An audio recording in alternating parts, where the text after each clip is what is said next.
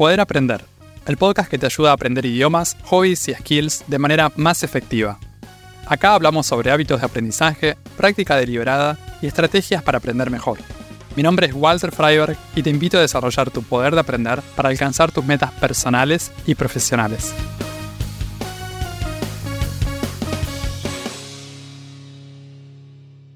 Agregar un idioma a nuestro trabajo crea nuevas opciones y oportunidades. Podemos aprender cosas nuevas en ese otro idioma o interactuar con clientes y colegas. También podemos dar presentaciones y organizar reuniones en esa lengua que aprendimos. ¿Es difícil el vocabulario técnico? ¿Cómo hacemos para prepararnos durante el proceso de selección y las entrevistas? ¿Cómo mejorar la comprensión y aumentar nuestra fluidez al conversar? En el episodio de hoy vamos a hablar sobre distintos aspectos y estrategias para usar idiomas en nuestro trabajo. Una de las cosas más importantes cuando aprendemos un idioma para el trabajo es la posibilidad de usar recursos en ese otro idioma. O sea, poder leer y escuchar contenido en ese idioma que aprendemos. En muchos trabajos necesitamos poder conversar en otro idioma, poder interactuar, poder hablar, tener conversaciones, poder dar presentaciones. También poder escribir en ese otro idioma. Pero a veces no lo necesitamos para comunicarnos, sino para aprender. En ese caso, lo importante va a ser poder leer y escuchar contenido, poder aprender cosas sobre nuestra profesión en ese idioma. Existen muchísimos recursos de formación profesional creados en otros idiomas, desde libros y cursos online hasta seminarios y eventos presenciales. Esta posibilidad de poder aprender cosas en otro idioma, poder acceder a muchos más recursos, es algo muy poderoso. Entonces, los recursos de aprendizaje en otro idioma van a estar formados por contenido audiovisual. Puede ser cosas que podamos leer, podemos escuchar o cosas que podemos visualizar, como videos o incluso presentaciones en vivo. Ya esto solo aporta un montón a nuestra vida. Si pensamos en nuestro desarrollo profesional, de repente se abren nuevas opciones, en nuestro país o en el extranjero. Estas actividades de formación también se pueden hacer a distancia. No todas, pero hay muchas que sí. Tampoco es necesario tener carreras de grado, posgrado o máster. Los cursos y formaciones profesionales en otros idiomas nos ayudan a profundizar nuestra experiencia profesional y, al mismo tiempo, nos dan práctica con el idioma. Eso nos puede servir también a nivel personal. Cuando estamos aprendiendo cosas, cuando estamos leyendo y escuchando contenido sobre nuestra profesión, no es que solamente vamos a encontrarnos con vocabulario técnico. En torno a ese vocabulario técnico, va a haber un montón de elementos del idioma que podemos usar y reciclar a nivel personal. Porque además de servirnos para el trabajo, tal vez nos sirve para otras cosas. Una persona que aprende inglés por un interés profesional también va a poder mirar películas en inglés sin tener que usar subtítulos. O va a poder viajar por Europa, Asia y otras regiones en las que el idioma que más se usa es el inglés. Entonces, usar recursos en otro idioma, especialmente leer cosas, escuchar cosas, aprender sobre nuestra profesión, es un paso súper importante para poder aplicar el idioma en el trabajo. Hay una idea muy generalizada sobre el aprendizaje de idiomas para el trabajo. Pensamos que tenemos que tomar clases de conversación directamente sin ninguna preparación previa. Creemos que por el hecho de que vamos a tener que hacer llamadas o participar de reuniones grupales o eventos, pensamos que la mejor manera es empezar a practicar conversación cuanto antes. A veces lo más útil es practicar primero la comprensión, de esa manera voy a poder entender mejor lo que me dicen los demás. Voy a poder desarrollar mejor mi vocabulario. Porque por más que tome decenas de clases de conversación, si mi vocabulario es muy limitado, voy a tener dificultades para conversar. Necesito expandir mi vocabulario. Y eso lo hacemos usando recursos en el idioma que aprendemos. También necesitamos familiarizarnos con las estructuras típicas del idioma eso también lo hacemos consumiendo contenido. Aunque claro que a veces necesitamos realmente practicar la conversación, especialmente en el proceso de selección, cuando estamos buscando un trabajo con idiomas. Está claro que para prepararnos para una serie de entrevistas laborales en otro idioma, necesitamos practicar conversación. Pero antes de eso, hay una preparación previa, de meses y años todo el trabajo previo que hicimos con el idioma, todo lo que aprendimos hasta llegar ahí. Por eso lo de darle tanta importancia a la comprensión. Pero bueno, cuando llega el momento, tenemos la situación de la entrevista. Va a haber un momento de preparación de la entrevista en sí. Está bueno tener una estructura de cómo va a ser la entrevista o las entrevistas. Podemos investigar, preguntarles a otras personas que hayan pasado por un proceso similar. También buscar en Internet, en YouTube, ubicar ejemplos de entrevistas similares a la nuestra. A veces no tenemos idea de cómo va a ser el proceso de selección. Pero prepararnos de alguna forma nos ayuda a crear confianza y nos da un poco más de tranquilidad. Una vez que sabemos de qué vamos a hablar, qué vamos a decir en esas primeras entrevistas, necesitamos practicar y ensayar. Lo podemos practicar con inteligencia artificial, por ejemplo con ChatGPT, o también con otras personas. Por ejemplo, con intercambios de idiomas, amigos o profes de idioma. entrevista laboral es una conversación. Hay un ida y vuelta. Por eso es clave practicar esta misma dinámica. Que alguien nos pregunte y poder responder, que haya una interacción ser capaces de responder en el momento, con muy poco tiempo de preparación. De alguna manera, esto de la preparación puede ser similar a aprendernos nuestra parte en un libreto, en un guion para una película o una obra de teatro, pero con más libertades, con mucha más flexibilidad. A veces pensamos que memorizar todo es lo más fácil, lo más seguro. Yo creo que algunas cosas conviene memorizarlas y otras no. Necesitamos un equilibrio entre estas dos cosas. Va a haber frases hechas que podemos repetir tal cual. También hay una buena parte que queremos que sea más espontánea, más fresca. En una situación ideal, lo mejor sería no tener que memorizar nada, que sea todo lo más espontáneo posible. El problema es que en general necesitamos algún tipo de sostén, algún tipo de referencia para mantenernos enfocados. Y ahí es donde para algunas personas puede ser útil esto de memorizar. Cuando hablamos de manera espontánea, vamos a querer mantenerlo lo más simple posible, pero sin exagerar. Usar estructuras y formas gramaticales que dominemos, con las que estemos familiarizados. No es necesario usar frases y oraciones súper complejas y desarrolladas. No es necesario complicarnos la vida con eso. De hecho, a veces puede terminar teniendo el efecto opuesto. Mejor usar menos estructuras o algo un poco más limitado en cuanto a extensión o complejidad, pero usarlo de una manera sólida, con seguridad y confianza. Todo esto también lo podemos practicar. Si usamos algún tipo de chatbot o también al practicar con otras personas, podemos pedirle a la otra parte que nos comparta sus observaciones sobre esto. ¿Cómo es el tipo de lenguaje que estoy usando? ¿Estoy usando estructuras que domino y que me permiten minimizar los errores? ¿Le transmito confianza y seguridad a la otra persona? Muchas veces no solo se trata de la cantidad de información o conocimientos que tenemos, sino de lo que podemos hacer con eso. Cuán preparados estamos para desenvolvernos con naturalidad en esa situación, más allá de la complejidad de las frases que usemos. La naturalidad también va a ser importante en las situaciones de llamadas, reuniones y presentaciones. Esto vamos a poder hacerlo una vez que estemos trabajando en ese otro idioma. Necesitamos mantenerlo lo suficientemente simple, en niveles de dificultad manejables. Cuando hablamos por Zoom con clientes o colegas, cuando tenemos reuniones grupales, cuando tenemos que dar presentaciones, ya sea en vivo, ya sea online, en el idioma que estamos aprendiendo, en todas estas situaciones necesitamos usar un lenguaje con el que nos sintamos cómodos. ¿Qué sería lo contrario? Y tratar de buscar las frases y palabras más complicadas, querer decir las cosas de una sola y única manera, sin dar lugar a sinónimos o alternativas, apuntar a la perfección, castigarnos por todos los errores o equivocaciones, enojarnos por no acordarnos las palabras que queremos decir. Por otro lado, para ganar confianza, para tener más recursos de comunicación, necesitamos aumentar nuestro vocabulario, nuestra comprensión general del idioma. Y el vocabulario lo aumentamos aprendiendo palabras, elementos nuevos del idioma. Hay muchas formas de hacerlo. Una de las más efectivas es leer más, escuchar más en ese idioma siempre usamos una parte del vocabulario que conocemos. Si conozco 5.000 palabras, es decir, si soy capaz de entender esa cantidad, voy a poder usar en conversaciones una parte de eso. Entender 5.000 palabras no quiere decir que puedo usar 5.000 palabras cuando hablo o doy una presentación. En general es mucho menos que eso. Ese vocabulario activo, el que podemos usar para hablar o escribir, igualmente se puede aumentar Para eso necesito conocer más de 5.000 palabras.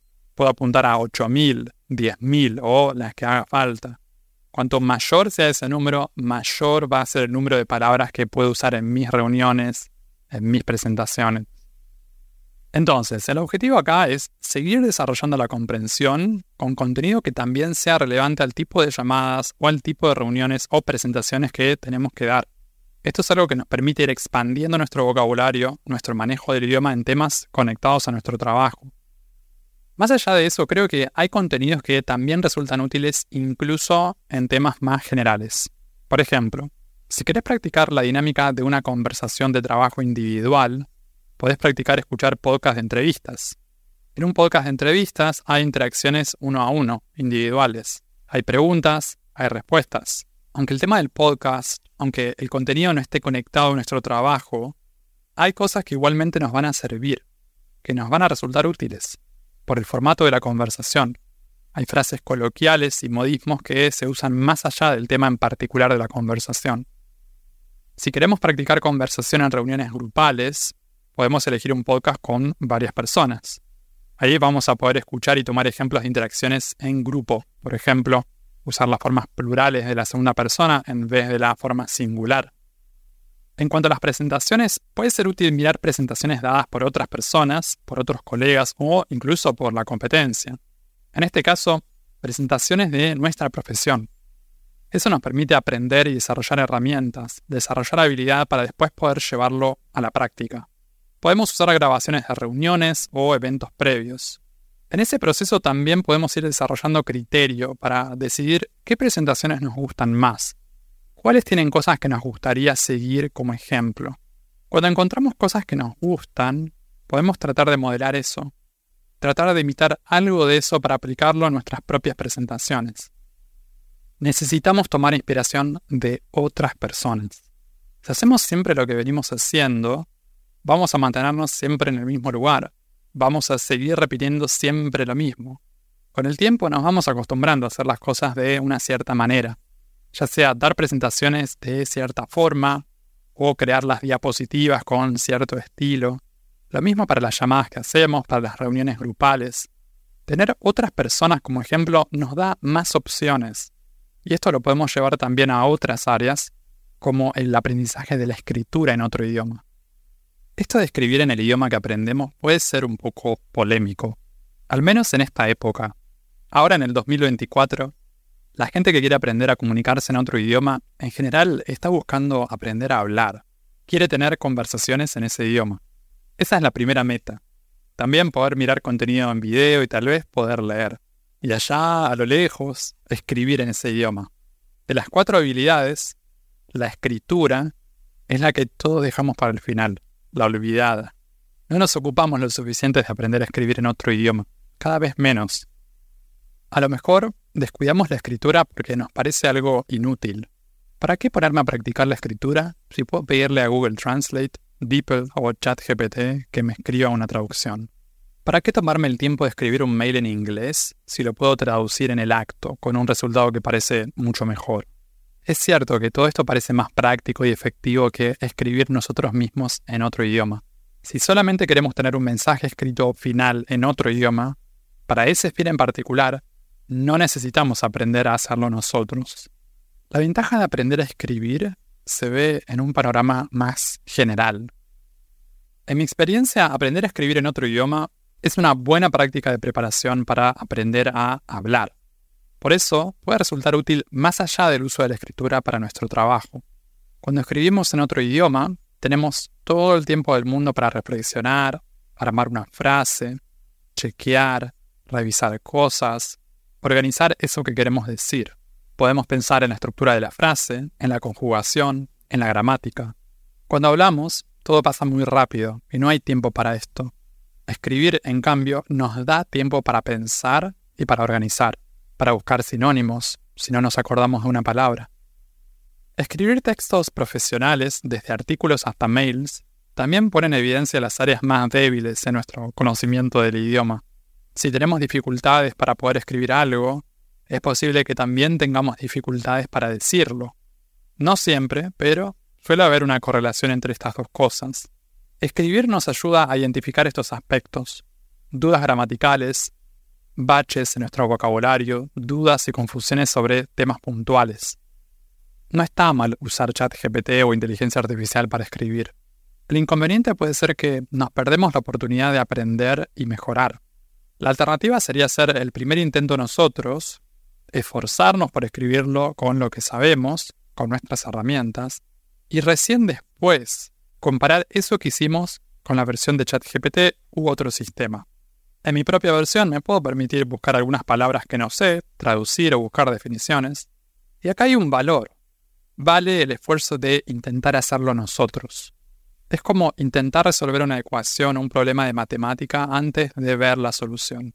Si solo copio textual la solución de la sección de respuestas una y otra vez con decenas y decenas de ecuaciones, puede ser que aprenda un poco, pero no tanto como si hago el intento de resolverlas por mi cuenta y recién después comparo eso con la solución del libro.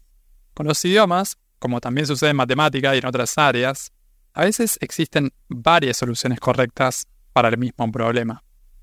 Cuando tenemos la versión del traductor o chat GPT, podemos aprender de eso. Podemos copiar algunas frases para practicarlas y repetirlas. Las pasamos a una libreta o las agregamos a Anki. Y así incorporamos algo de eso para el futuro. Otra cosa que me parece importante en caso de usar traducciones automáticas es agregar nuestra impronta personal en un segundo momento. O sea, modificar y ajustar lo que haga falta para que suene más como nosotros, para que resulte más natural. No queremos que suene artificial o con un vocabulario súper desarrollado que normalmente nosotros no usamos. La idea es ablandar el tono. Hay cosas en las que los traductores online y la inteligencia artificial nos ayudan un montón. Por ejemplo, con el vocabulario técnico.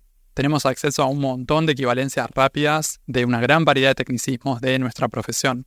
Claro que a veces puede fallar. No podemos fiarnos ciegamente de este tipo de tecnologías. Hay cosas que requieren de una mirada humana, que necesitan ser chequeadas y verificadas por otra persona.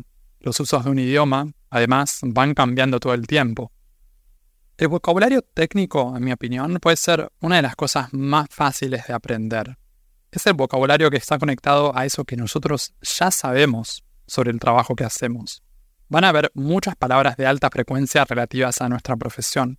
Entonces, son palabras de alta frecuencia dentro de nuestra profesión. Son cosas que se van a repetir y van a aparecer de manera recurrente, una y otra vez. Por esa misma razón, por la repetición y por la frecuencia que tienen, pueden ser más fáciles de aprender. Y también porque tenemos una conexión previa ya hecha con todo este vocabulario. Está bueno tener esto en cuenta cuando estamos en plan de aprender este tipo de vocabulario. Podemos decirnos, esto no es tan difícil, esto me resulta familiar.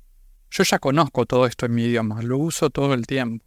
Seguramente va a ser necesario reaprender muchas cosas, pero hay otras tantas que van a ser muy parecidas a sus equivalentes en nuestro primer idioma. Este vocabulario técnico necesitamos manejarlo bien, con seguridad y con comodidad. Tenemos que tenerlo memorizado, esto puede ser lo más fácil de aprender porque son elementos aislados, sustantivos, algunos verbos que se usan todo el tiempo. Y este vocabulario técnico va a aparecer rodeado de un lenguaje más general, que no es específico de nuestro trabajo. Por eso, necesitamos dominar la parte técnica, el vocabulario técnico, para poder rodearlo de ese otro lenguaje más común. El vocabulario técnico va a estar presente en el día a día de nuestras interacciones profesionales. Para aprenderlo más rápido, necesitamos ponerlo en uso, implementarlo, tanto cuando damos nuestras presentaciones como cuando hablamos con otras personas. También hacer cosas con eso cuando leemos o escuchamos algo, tomar notas, capturar vocabulario o frases útiles. No hay que tener vergüenza de usar vocabulario técnico, de hablar como hablan tus colegas en ese otro idioma que aprendes. De hecho, eso es lo normal en el otro idioma. Es lo que se espera. Primero necesitamos aprender el vocabulario técnico después tenemos que aplicarlo, usarlo en el día a día, sin miedo a lo que puedan decir o pensar los demás. Esto va a acelerar el proceso de adquisición. Lo mismo con lo que les decía sobre tomar notas. Si estamos participando en una reunión online, por ejemplo, y escuchamos una frase que nos parece interesante y que incluye algo de este vocabulario, podemos tomar nota. La gente está acostumbrada a que los demás tomen notas durante una reunión, durante una presentación. Los demás no tienen por qué saber qué tipo de notas estamos tomando. Nadie tiene que enterarse. Nadie nos va a preguntar al final de la reunión qué fue lo que escribimos. Son tus notas personales, privadas. Vos las usás como querés. Y podés usarlas para aumentar tu repertorio de frases y palabras. Esto te va a servir incluso en interacciones por afuera de tu trabajo. Si trabajas con otras personas en otro idioma, tus colegas también van a compartir ese idioma. Puede ser que algunas de estas personas sean nativas. Y si no son nativas, son personas que manejan el idioma a un buen nivel. En muchas situaciones de trabajo las interacciones van a ser en el idioma que aprendes. Pero puede ser que la charla informal, después del trabajo, sea en otro o en otros idiomas. En esta parte me gustaría enfocarme en esas conversaciones más informales. Sería todo lo que queda por afuera de lo estrictamente profesional. Por ejemplo, si vas a tomar algo con tus colegas después del trabajo o si hablas o te reunís con ellos un fin de semana. ¿Qué idioma se va a hablar en esas situaciones? Depende de lo que propongan las partes, también de las características de cada situación. ¿Son encuentros individuales o en grupo? Eso también va a influir. Supongamos que en tu trabajo hay una persona nativa del idioma que estás aprendiendo. Te cae bien y te gustaría practicar el idioma con esta persona. Si hay un interés mutuo en eso, pueden conversar después del horario laboral. Normalmente van a empezar a hablar y se van a conocer en la situación laboral, pero eso después puede seguir en otros contextos. A veces asumimos que la otra persona no va a querer o no va a estar interesada en practicar el idioma con nosotros, pero si nunca preguntamos, nunca lo vamos a averiguar. Para practicar otro idioma tampoco es necesario que la otra persona sea nativa. Yo normalmente hablo en otros idiomas con amigos y con otras personas que conozco en idiomas que no son nuestros idiomas nativos, simplemente porque elegimos hacerlo y porque nos gusta. Hasta no preguntarle, hasta no proponérselo a la otra persona, no lo sabemos. Tal vez a esa persona también le sirve mantener el idioma que aprendió. Si es un nativo, Tal vez tiene ganas de conocernos más y de conversar con nosotros en su propio idioma. Para que suceda, necesitamos ser proactivos, tomar la iniciativa. Tenemos que crear nuestras propias oportunidades. Porque si nos sentamos a esperar, tal vez no va a pasar nada. Si esperamos a que los demás tomen la iniciativa y nos propongan usar el idioma, puede ser que sigamos esperando durante meses o años. Así como podemos practicar la parte de la conversación fuera del ámbito laboral, también podemos practicar la comprensión fuera del área laboral y profesional. Antes les contaba sobre la importancia y la utilidad de practicar la comprensión, o sea, leer libros, hacer cursos, escuchar audios en temáticas relacionadas con nuestro trabajo. Todo eso ayuda a desarrollar la comprensión, lo que después nos va a servir para poder interactuar en el idioma. Ahora bien, también es posible seguir mejorando de forma permanente con contenidos que no tienen que ver estrictamente con lo profesional.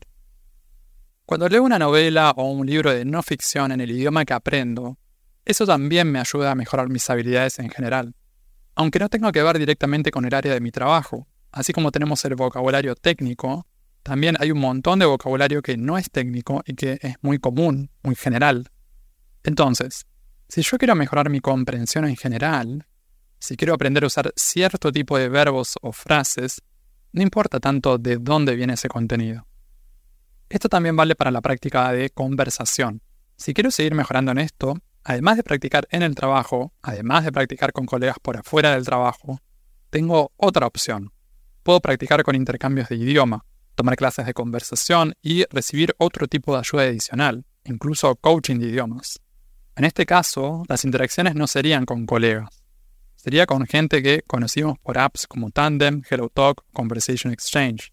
También está la opción de participar en eventos de idiomas. En muchas ciudades existen eventos presenciales en los que podemos participar para practicar el idioma que aprendemos. Si no hay un evento así, también podemos tomar la iniciativa y crearlo nosotros.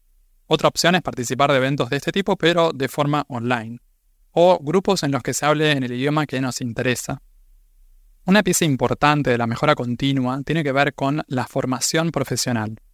En este caso, queremos combinar el aprendizaje profesional, el desarrollo profesional, con otro idioma. Entonces, si tengo para elegir hacer un curso online en español o en inglés, elijo inglés, porque es el idioma que aprendo.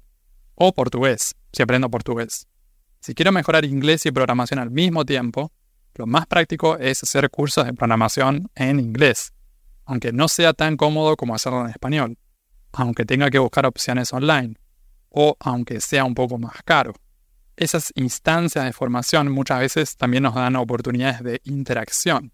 A lo largo de los años participé en muchos cursos online, seminarios y programas online, algunos con una duración mayor a los seis meses, en los que necesitaba interactuar en otro idioma que había aprendido, porque era el idioma elegido por los creadores del curso o programa online. Si queremos seguir creciendo en nuestra actividad profesional, necesitamos mantenernos actualizados, seguir aprendiendo. Y eso lo podemos hacer en ese idioma en el que vamos a trabajar. Crea tus propias oportunidades. Aprende con recursos en el otro idioma. Mantén una actitud proactiva para practicar conversación. Mejora tus habilidades de presentación. Aprender vocabulario técnico, pero no te limites solamente a eso.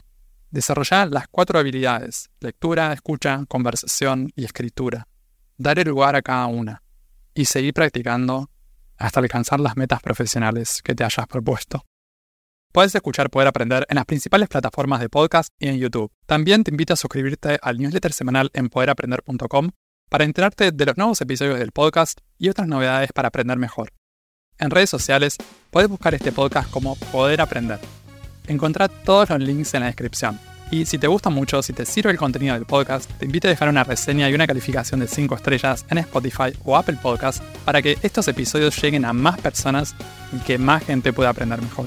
Eso es todo por ahora. Nos vemos en un próximo episodio. Sigan aprendiendo y acuérdense de practicar bien.